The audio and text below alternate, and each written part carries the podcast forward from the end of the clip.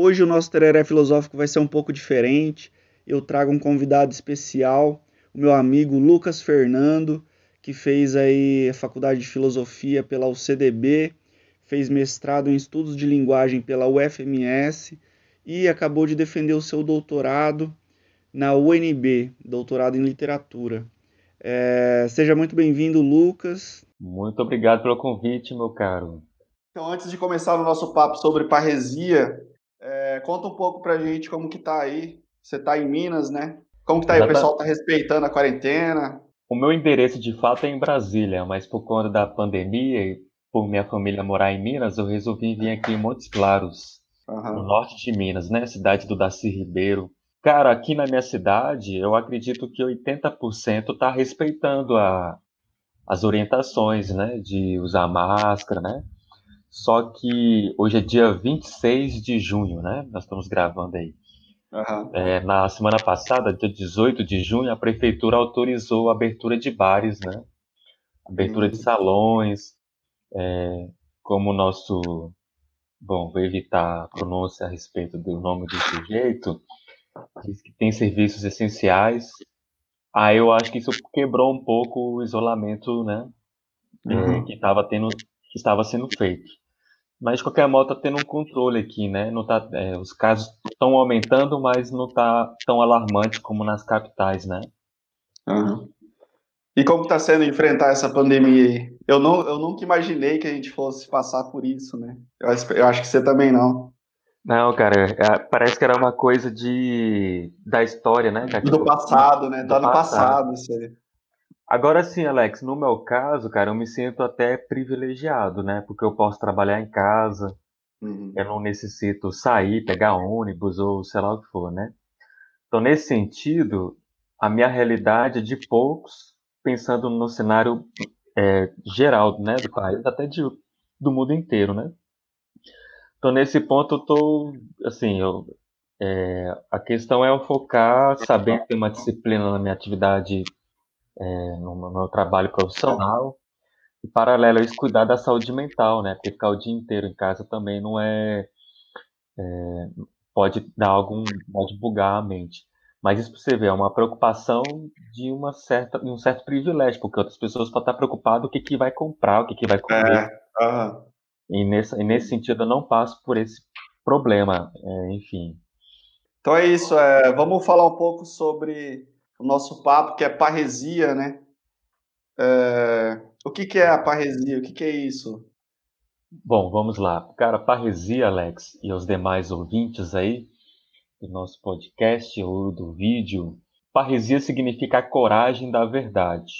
É, o Michel Foucault, ele estudou muito na, no final da sua vida. Michel Foucault, um filósofo que nasce no início do século, é, do século XX, né, exatamente em 1926, e falece em 1984, um pensador francês. Ele lecionou por muito tempo no Collège de France, e ele fez vários estudos é, voltados para é, questões institucionais. E no final da vida, ele vai estudar o pensamento grego, a cultura grega, que é a trilogia História da Sexualidade. E nesses livros ele vai focar no cuidado de si, na vontade de saber e no uso dos prazeres. Agora, recentemente, recentemente foi publicada As Confissões da Carne, que é, é o quarto volume da, da história da sexualidade que ele não tinha publicado em vida.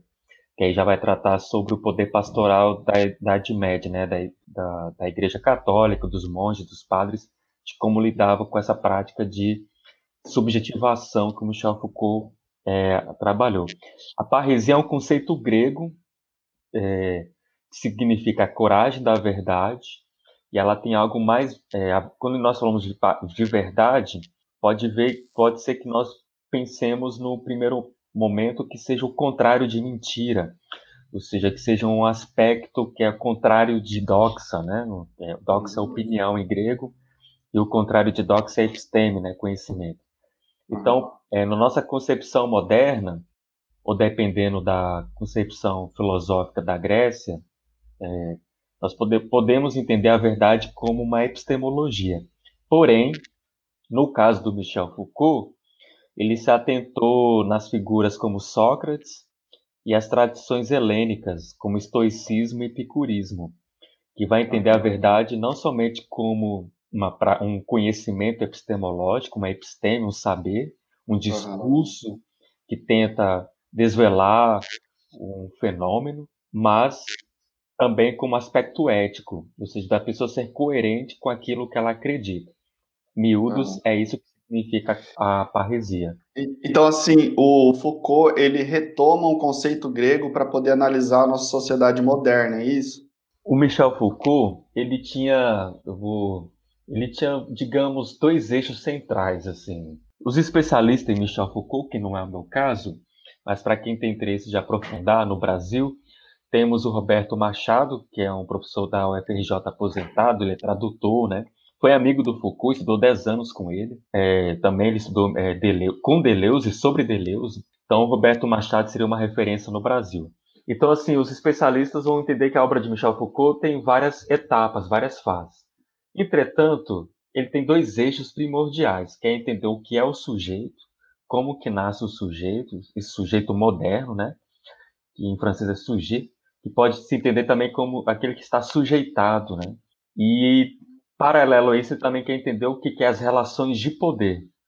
Poder aqui não significa, numa perspectiva marxista, uma uhum. relação de hierarquia, não é isso. Uma relação são relações, de... É, são relações de força mesmo, né? Ele retoma muito do Nietzsche também, né? Exatamente. então, tá, é... Aí o Foucault vai pegar, ele vai trazer isso do Nietzsche também, né? Essas, a realidade como sendo essa relação de forças. E Isso. uma nunca está em igualdade com a outra, né? Sempre tem uma força que comanda, sempre tem uma força que é comandada. Isso. E essa e mesmo aquela que comanda, aquela que é comandada pode mudar de papéis, né? Sim, sim. Porque a força é. não, essa relação uhum. não está estabelecida, né? É, é, ela está no entre, né? A, a, relação, de, o poder está no entre, não está numa, não é uma coisa identificada em algum sujeito ou instituições, algo do tipo. Então, poder pode ser entendido, nitianamente dizendo, como potência, Claro. possibilidades de, de, de, de, agir, de, de, agir, que pode gerar é, um tipo de, de conflito, não entendendo conflito como violência. Conflito entendido aqui como é, choque né, entre é, diversas realidades distintas. Seja indivíduo com indivíduo, indivíduo com instituições. Uhum. Ei, deixa eu falar. É, esse conceito de parresia ele foi usado por que filósofo clássico? grego? Bom, ou não foi Michel... utilizado, ele foi pegado nas entrelinhas? O Michel Foucault, que, que ele vai fazer? Uma, na, ele primeiro, Michel Foucault, no ano de 1984, ele faz um curso. É, todo ano ele fazia um curso no Collège de France, é, que é um curso aberto, não, não havia entrega de, de certificados, é, não, não é um curso para uma formação é, de graduação. É um curso daquilo que os professores estão pesquisando. Então, eles têm que tornar aquilo, aquele conhecimento público. E no ano de 1984, o Michel Foucault faz, é, faz a apresentação desse curso, da parresia, é, em português, A Coragem da Verdade. E esse curso foi publicado em livro, é, que nós temos é, pela Martins Fontes, que é o, o título A Coragem da Verdade. Ele vai fazer uma contraposição, Alex, do termo retórica. Então, se nós formos pensar assim, quem foi que criou o termo retórica? Não tem um pensador específico, isso faz parte da, da língua, né, da, da cultura uhum. grega, né? Mas tem estudiosos que estudou isso, né? O, um, um, dos pilares é o Aristóteles, com a lógica, né?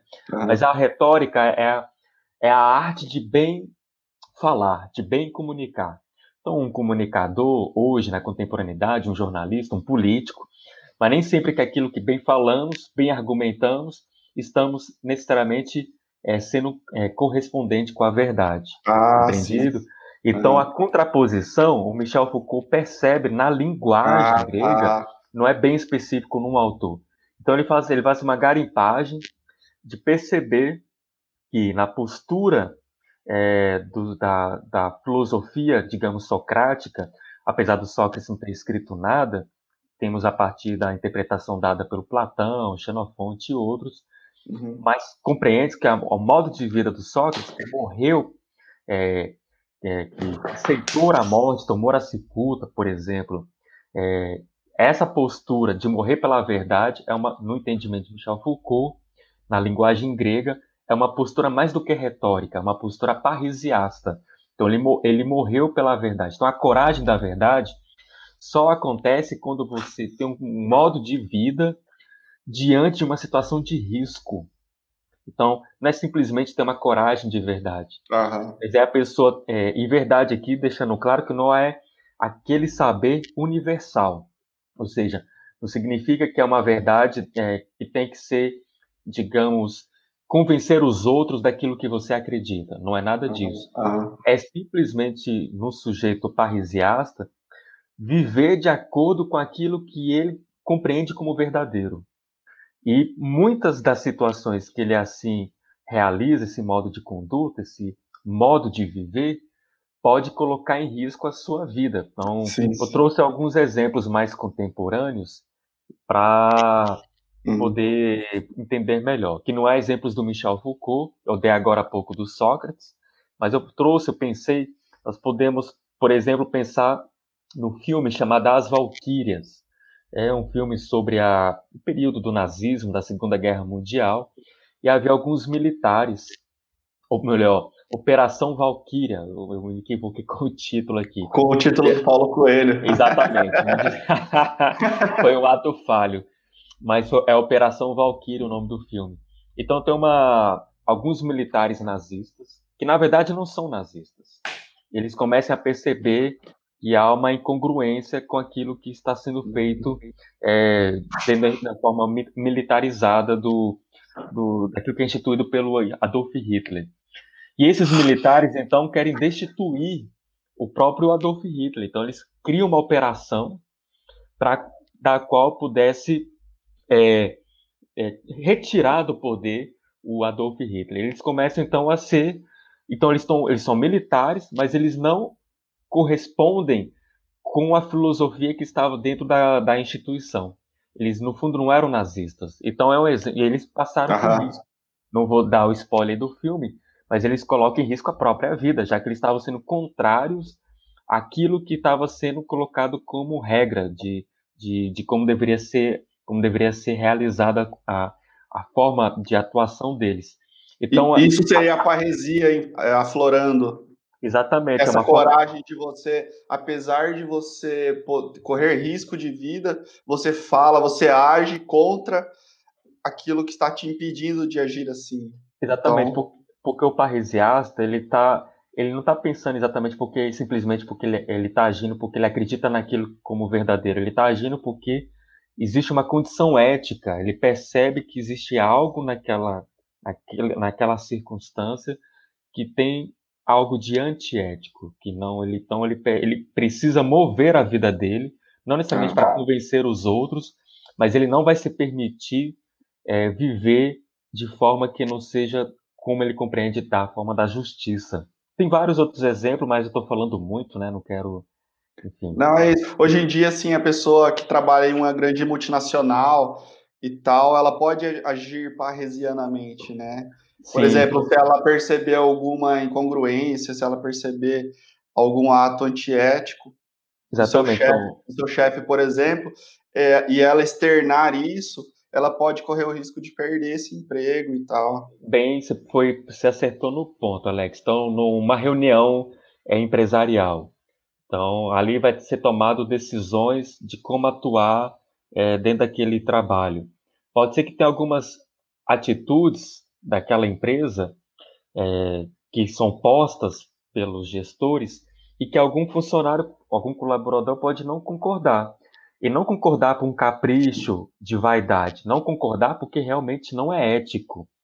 E uhum. se ele externar isso, seja falando ou realmente descumprindo as normas, que é mais do que falar, porque falar ainda está no âmbito da retórica, mas se ele descumpre as regras ali impostas, corre sim o risco dele ser demitido. Eu vou dar um exemplo. O Guimarães Rosa, ele foi diplomata e ele foi casado com a Araci, a sua segunda esposa, que também era diplomata, e, e o, o, Guimarães Rosa, quando foi trabalhar na, na Alemanha, como na embaixada na Alemanha, é, representando, representando o Itamaraty aqui do Brasil, teve ó, o, o consulado não poderia aceitar os, os judeus para vir para cá no país. É, não podia ter, não, não poderiam aceitar. Havia essa regra.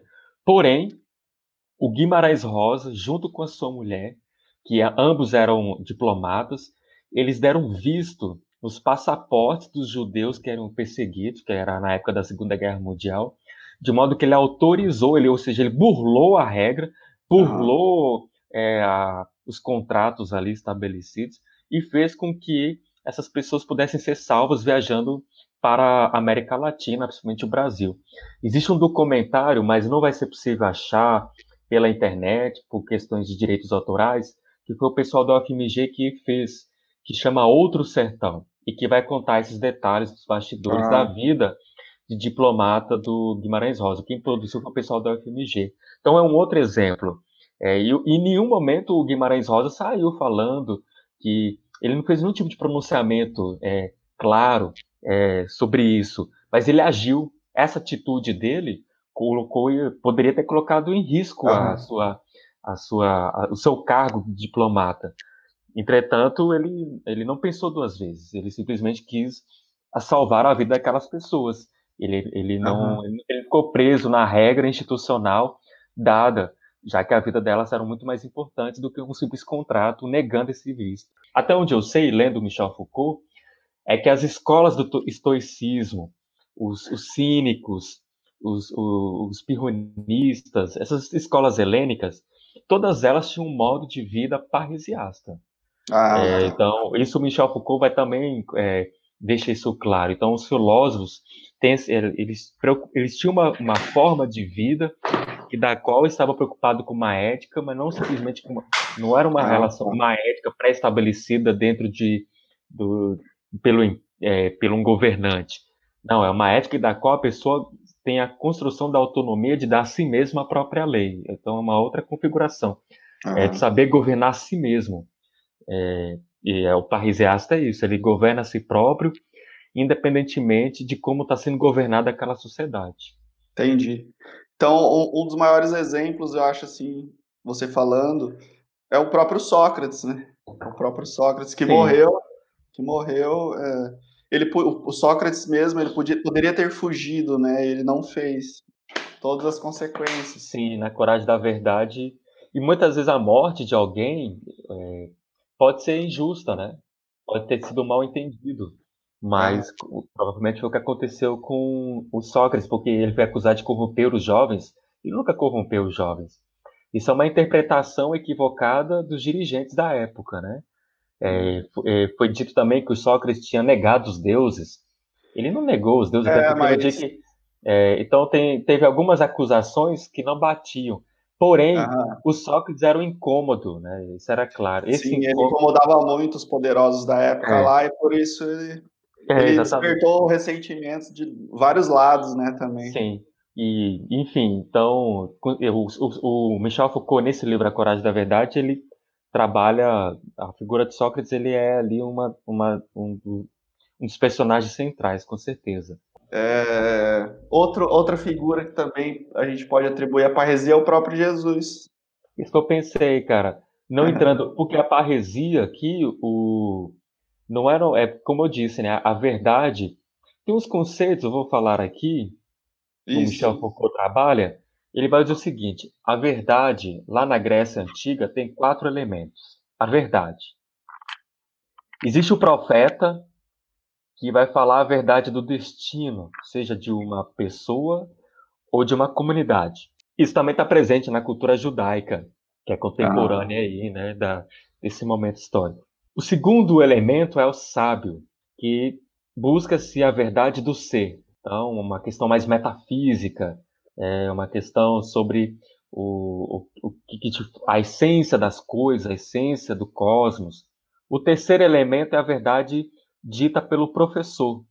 Então, o professor está explicando algo, um conhecimento, mas não necessariamente ele acredita naquilo que ele está ensinando. Mas ele tem que ensinar coerente, uhum. conforme é, está colocado aquele saber. Então, por exemplo, eu estou dando aula sobre filosofia medieval, falando de Santo, Santo Agostinho, Santo Tomás de Aquino, que é inevitável que não fale de teologia e de sagradas escrituras, mas eu não preciso ser cristão, acreditar naquilo que eles elaboraram, para eu dar uma boa aula sobre isso. Fica claro? Eu uhum. tenho que ser coerente com a verdade daquele saber medieval, mesmo que eu não acredite nisso. Igual as aulas do Márcio Costa, né? Quando ele fazia as aulas, ele dava, falava, por exemplo, sobre Parmênides. Uhum. A aula dele, você acreditava que ele acreditava naquela filosofia. Isso. Aí na próxima aula ele fala sobre Heráclito, por exemplo, e já diz, diz tudo que falou. Exatamente. Né? Então, assim, o professor ele, ele é apenas um mediador, né? Ele, ele faz um papel aqui de Hermes, né? O, o deus grego, aquele que leva a mensagem, né? Então, o professor ele não precisa acreditar naquilo que ele está comunicando, ele só tem que comunicar bem aquele saber Isso. constituído. Aí então tem o primeiro profeta, o segundo sábio, o terceiro professor. Aí o Foucault caracterizando, né? E o quarto é a parresia. A parresia é um modo de dizer a verdade e é um modo de viver a verdade. Compreendido? E a parresia, o parresiasta, ele não necessariamente é, pode ser que um profeta seja parresiasta, pode ser que um sábio seja parrisiasta e uhum. pode ser que um professor é parrisiasta. Não significa que todo profeta seja parrisiasta ou todo sábio uhum. seja parrisiasta. Então tem esse limite. Então a parresia, a coragem da verdade, só acontece em situações limite, como você sublinhou sobre Jesus Cristo, o próprio Sócrates, que é, que levaram às últimas consequências diante de um ethos, ou seja, diante de uma cultura que da qual era contrário àquilo que ele está tentando transmitir como modo de vida que ele compreende o parrisiasta como ético. Compre é, fica clara a, a, minha fala? Uhum.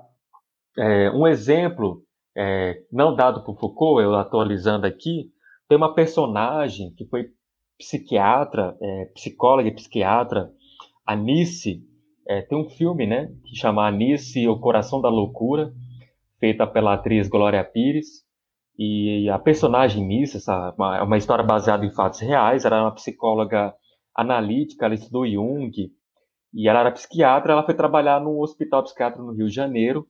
Porém, o tratamento dos doentes era via é, com choque, banhos de água gelado, eram tratamentos que hoje nós entendemos como tortura. Aquilo não era um cuidado de fato com quem se encontrava em condições de psicose, de esquizofrenia, algo do tipo. Então a Nissa ela reformula a prática de cuidado. Ela então ela insere ali é, é, um pouco de teatro, música, pintura, escultura. Só que ela não era a, a dirigente do hospital psiquiátrico, ela era apenas uma trabalhadora, uma colaboradora. Volta o que você disse lá de uma empresa. E ela bateu de frente com os, com, com os gestores com os outros médicos colegas que administravam esse hospital e ela foi ameaçada várias vezes ser demitida do lugar. Mas ela conseguiu reformular, ela conseguiu bater de frente é, com, tu, com toda a força que ela podia, trocou cartas com Jung pedindo é, orientação para melhor ajudar é, os, seus, os seus pacientes em estados de psicose, e ela conseguiu transformar, ela foi uma das pioneiras para a reformula, reformulação do tratamento clínico dos, dos doentes mentais no, no Brasil. Então é um outro exemplo. Ela, ela, ela... Mas no Brasil era pesado, né? O que fazia. É, sim. Até o que, inclusive Michel Foucault esteve no Brasil, é, falando sobre saúde, é, sobre os tratamentos psiquiátricos, né? Um movimento antimanicomial. Isso está num livro é, chamado, escrito pelo Roberto Machado, que eu comentei agora há pouco, que é um dos grandes intérpretes dele, do Nietzsche, é, Impressões de Michel Foucault. É um livro com uma linguagem literária, parece um romance, em que o Roberto Machado conta sua amizade com Michel Foucault e conta as cinco, as cinco visitas que o Michel Foucault esteve no Brasil, é, fazendo cursos e principalmente visitando hospitais psiquiátricos. E dar a entender nesse livro, segundo Roberto Machado, que o Michel Foucault era um parresiasta. Em nenhum momento o Michel Foucault fala que é um parresiasta. Fica claro que eu quero. Ah, sim, sim, sim. Em nenhum momento, é... mas assim, mas o modo de vida do Michel Foucault, segundo Roberto Machado, dá, dá esse entendimento. Ele foi, ele foi corajoso. Aí eu posso dar um exemplo. Não, o Michel quiser. Foucault ele rompe é, nos discursos dele, ele rompe com o próprio discurso. Exatamente, é, ele, não, ele reformula cada vez, ele vai mudando, né? Um, um, exemplo que o Roberto Machado dá aqui, na época da ditadura militar, foi a é, suicidaram, né? Vamos usar esse termo, suicidaram aquele Vladimir Herzog. Uhum. É, é, o nome do jornalista, né? Da TV Cultura, se não me engano. Sim, sim. E, e foi encontrado é, com uma corda, né? Enforcado. E o Michel Foucault, nesse período, ele estava dando curso na USP, fazendo um curso, assim, um, um, umas palestras, né? Um congresso. E quando ele sabe, fica sabendo dessa, desse assassinato do Herzog, ele cancela, ele interrompe, ele, ele deixa de dar os outros dias. E, Caramba, não sabia dessa. E ele, e ele participa de manifestações junto com os brasileiros. Bom, aí ele retorna para a França, porque ele morava lá, obviamente, radicalizado lá. E no outro ano, ele é loucura. convidado. Oi? Que loucura isso aí, eu não sabia. É, e no outro, é, no outro ano ele é convidado para voltar ao Brasil. Só que ele fica sabendo nos bastidores, lá na França, que os militares não iriam deixá-lo vir ao Brasil. O Michel Foucault, eu não sei dizer, agora não lembro certinho. É, ele, ele compra as passagens, ou alguém compra as passagens para ele, ele aceita o convite, ele fala: Eu vou pegar o avião e vou estar no Brasil, mesmo sabendo da ameaça dos militares não deixá-lo entrar. E, e, ele então ele, ele, ele, ele toma essa atitude, ele pega o avião no outro ano e os militares, vendo a postura do Michel Foucault, deixaram passar. Por quê? O Michel Foucault fez isso independentemente do que poderia acontecer com ele. O Michel Foucault já era famoso pela Europa, ele já era conhecido, e ele queria aproveitar do seu nome, da sua fama, é, caso acontecesse algo com ele por ter vindo ao Brasil, e os militares, sabendo que os militares não queriam a sua presença, e caso acontecesse algo com ele, ele queria que, que ele sabia que se acontecesse algo, ia, ia ser notificado na Europa, ia ser problemático para os militares no país. Olha. Ele pensou para uma causa maior, não sei se fica ah, claro. Sim, é, sim. Então, mas não aconteceu então... nada, os militares logo de cara perceberam qual era a estratégia do Michel Foucault. Perceberam que não estava lidando com qualquer sujeito, né? Ah. Então, então, é, é, então assim, não é qualquer um faria isso não, né? Não é qualquer um Oi? faria isso. Hoje não. É, exatamente. Então, Michel Foucault é um intelectual e ele foi. E ele, então, está nos bastidores, né? Ele não escreveu isso, ele não, ele não ah. tornou isso público. Mas quem o conheceu, é, quem comenta isso, Roberto Machado, e no canal Quem Somos Nós, o, o Oswaldo Giacoia, professor da Unicamp, que também é especialista em Nietzsche e tal, ele também ele era aluno na USP na época, ele era jovem, e ele comenta esse, esse fato, ele lembra como estudante essa postura do Foucault. Essa parresia, então, é, é um ato de coragem, né? É um ato de você romper com os, os mecanismos aí é, de poder, os mecanismos, nem sei se é essa palavra certa, mas você romper com alguma atitude que você não concorde que seja antiética. Sim, e, convenhamos. E... É, é, vamos lembrar do Mandetta. É bem provável que o Mandetta não tenha ciente esse ah, conceito. Belo exemplo. É, é, provável que ele não saiba uhum. desse conceito. Mas, por ironia, no dia do que. Num, é, num dos dias que ele quase saiu, né? Porque ele teve dois pronunciamentos dele, né? Teve vários, mas teve dois é, que ele esteve diante do jornalista. Um ele disse que não ia ser, não ia pedir demissão, e nesse dia ele disse que passou lendo o, o mito da caverna. Ah, é. é. Isso não é à toa esse comentário, né?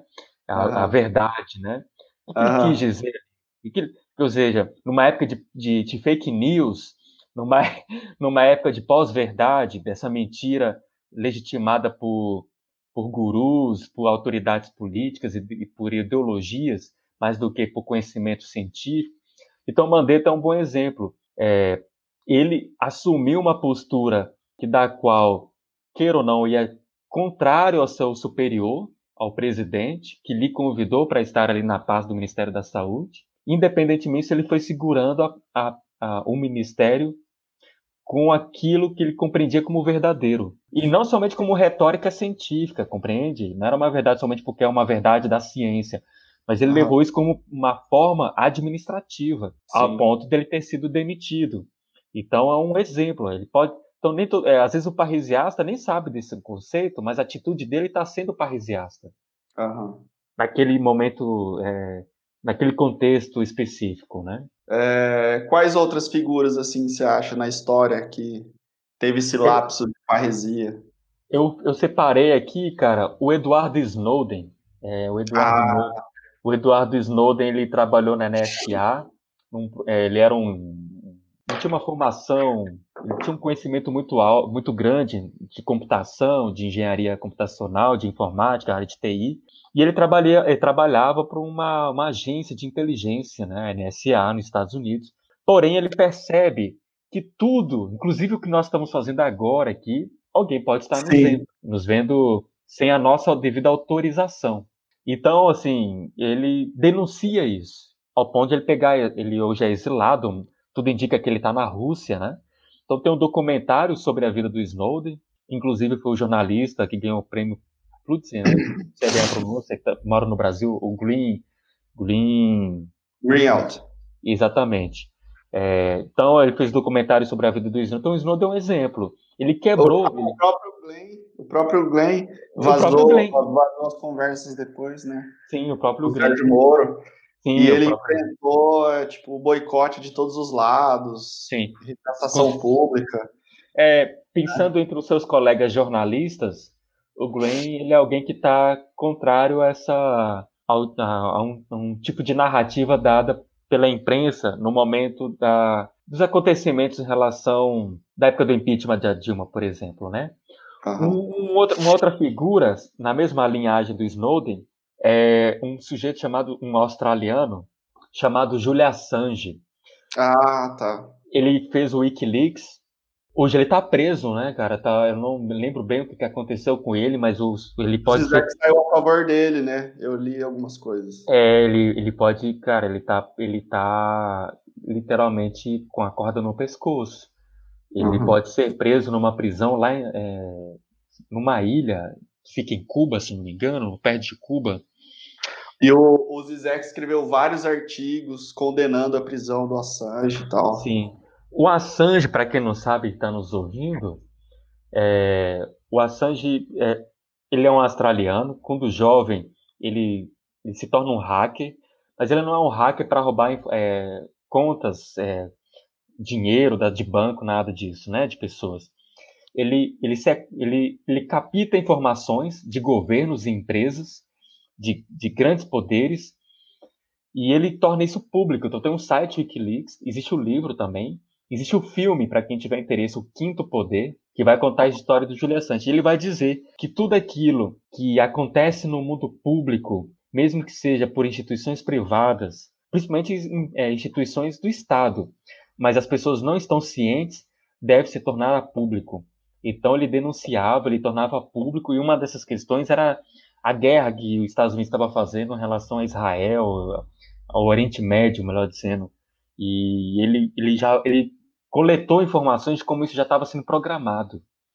Então, e várias outras denúncias, né? Até em relação a, a, ao, a, a, ao que estava acontecendo com o impeachment da Dilma, ele também teve acesso às informações e tornou público, né? Então, Julian Assange ele é uma figura parrisiasta, porque ele, ele teve que, vários momentos, por muito tempo, não sei quantos anos ele ficou, mas ele morou na embaixada é, do Equador é, na Inglaterra, se não me engano, né? E, mas dentro da embaixada, morando, né? Ou seja, ele não saía para nada, ele fica, então ele ele já estava numa situação de é, presa. Mudando o governo da, do, do, do, Equador, isso recente, ano passado, é, um, um, governo mais é, conservador, fez com que autorizasse a entrada da polícia e prenderam o Julian Assange. Muito triste, porque realmente ele estava incomodando e foi essa consequência. E ele sabia disso, então é um parrisiasta. É, claramente e essa, e essa história que você está contando aí, é, ela é, me lembrou aquela frase do George Orwell que fala que o jornalismo é publicar aquilo que alguém não quer que se publique, né? Todo o resto é publicidade. Exatamente. Mas é isso, né? Que ele deve pensar. Sim, você me do conceito de parresia, você deu esses exemplos aí é, históricos, né? Só que me parece assim que as pessoas que agem parresianamente, elas não sabem que estão agindo parresianamente. Né?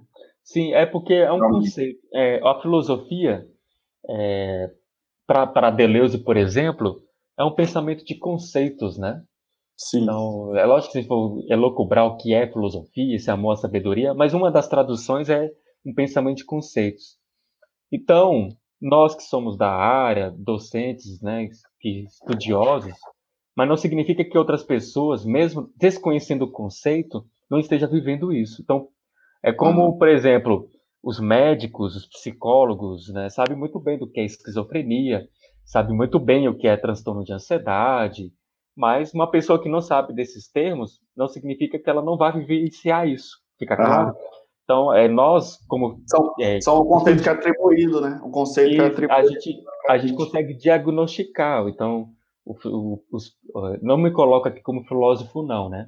Mas os filósofos têm essa capacidade de diagnosticar é, aquilo que acontece dentro do, do âmbito da, da, da condição humana mesmo que aquela relação social, o indivíduo não perceba é, aquilo que está sendo diagnosticado pelo, pelo pensador, pelo alguém da área da filosofia, né? Então, então o Foucault está fazendo aí uma arqueologia do, dessa palavra, né?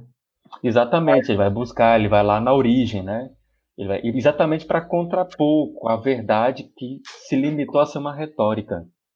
Então ele preocupa com a verdade que é um modo de vida. Tem um autor é, Alex, imagino que deva lembrar, na época de faculdade, Pierre Hadot. É, Pierre Hadot escreveu muito sobre filosofia antiga, tem um livro dele, O que é Filosofia Antiga.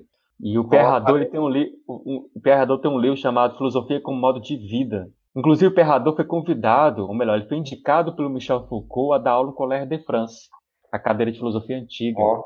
Porque o, o, o Pierre Hadot era um ex-padre, estudioso de filosofia antiga, era um filólogo, ele sabia grego, o grego falado pelo Platão, o Pierre Hadot sabia. Caramba. Então ele lia na, ele lia como Nietzsche, como Nietzsche lia também. Mas o Foucault não conseguia ler grego, né? O, o Foucault tinha esse, esse limite, ele reconhecia. E o Foucault conheceu o Pierre Hadot, viu a competência dele né, nos estudos da, do pensamento grego e indicou ele para a cadeira de filosofia antiga lá no Collège de France. Né? É. Se você for ver, o, o Nietzsche, ele foi muito louco também, né? Porque ele era filólogo, ele não era nem filósofo. É, e, ele, e ele foi para filosofia e abandonou tudo. Exatamente.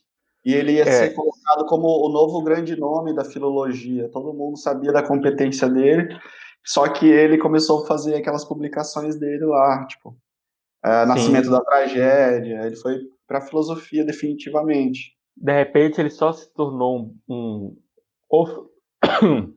o filósofo porque ele sabia o grego como ninguém, né?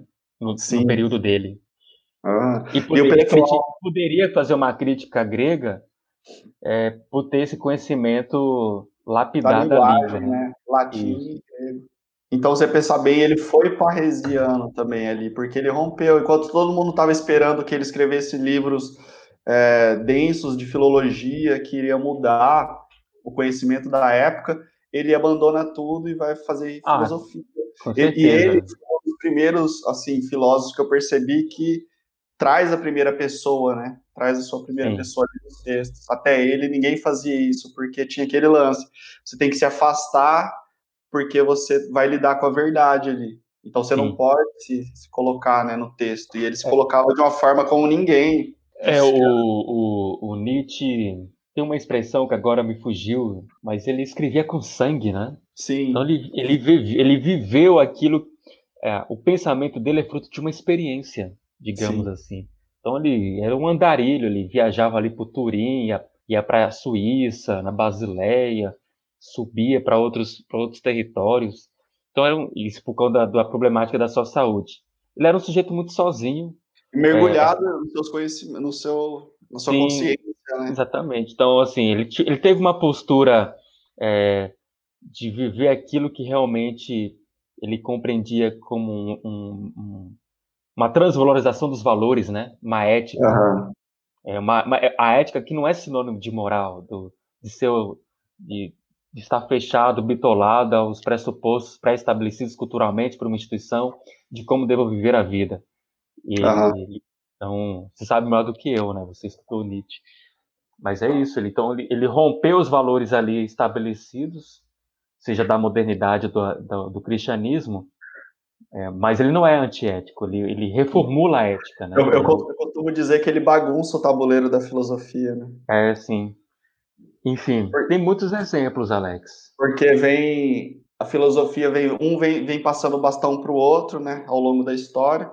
Aí chega no, no Nietzsche, ele faz algo que ninguém fez, que é se perguntar para que é verdade, né? Por que é verdade? Sim, há um ponto. É, e lembrando que no caso do Michel Foucault, que com certeza ele tem uma, uma concepção nietzschiana também, a verdade aqui na parresia não é uma verdade epistemológica, né, do conhecimento, né? É, fico imaginando como seria a conversa entre Foucault e Nietzsche, caso Nietzsche, de repente, passou despercebido para o Nietzsche a parresia, né?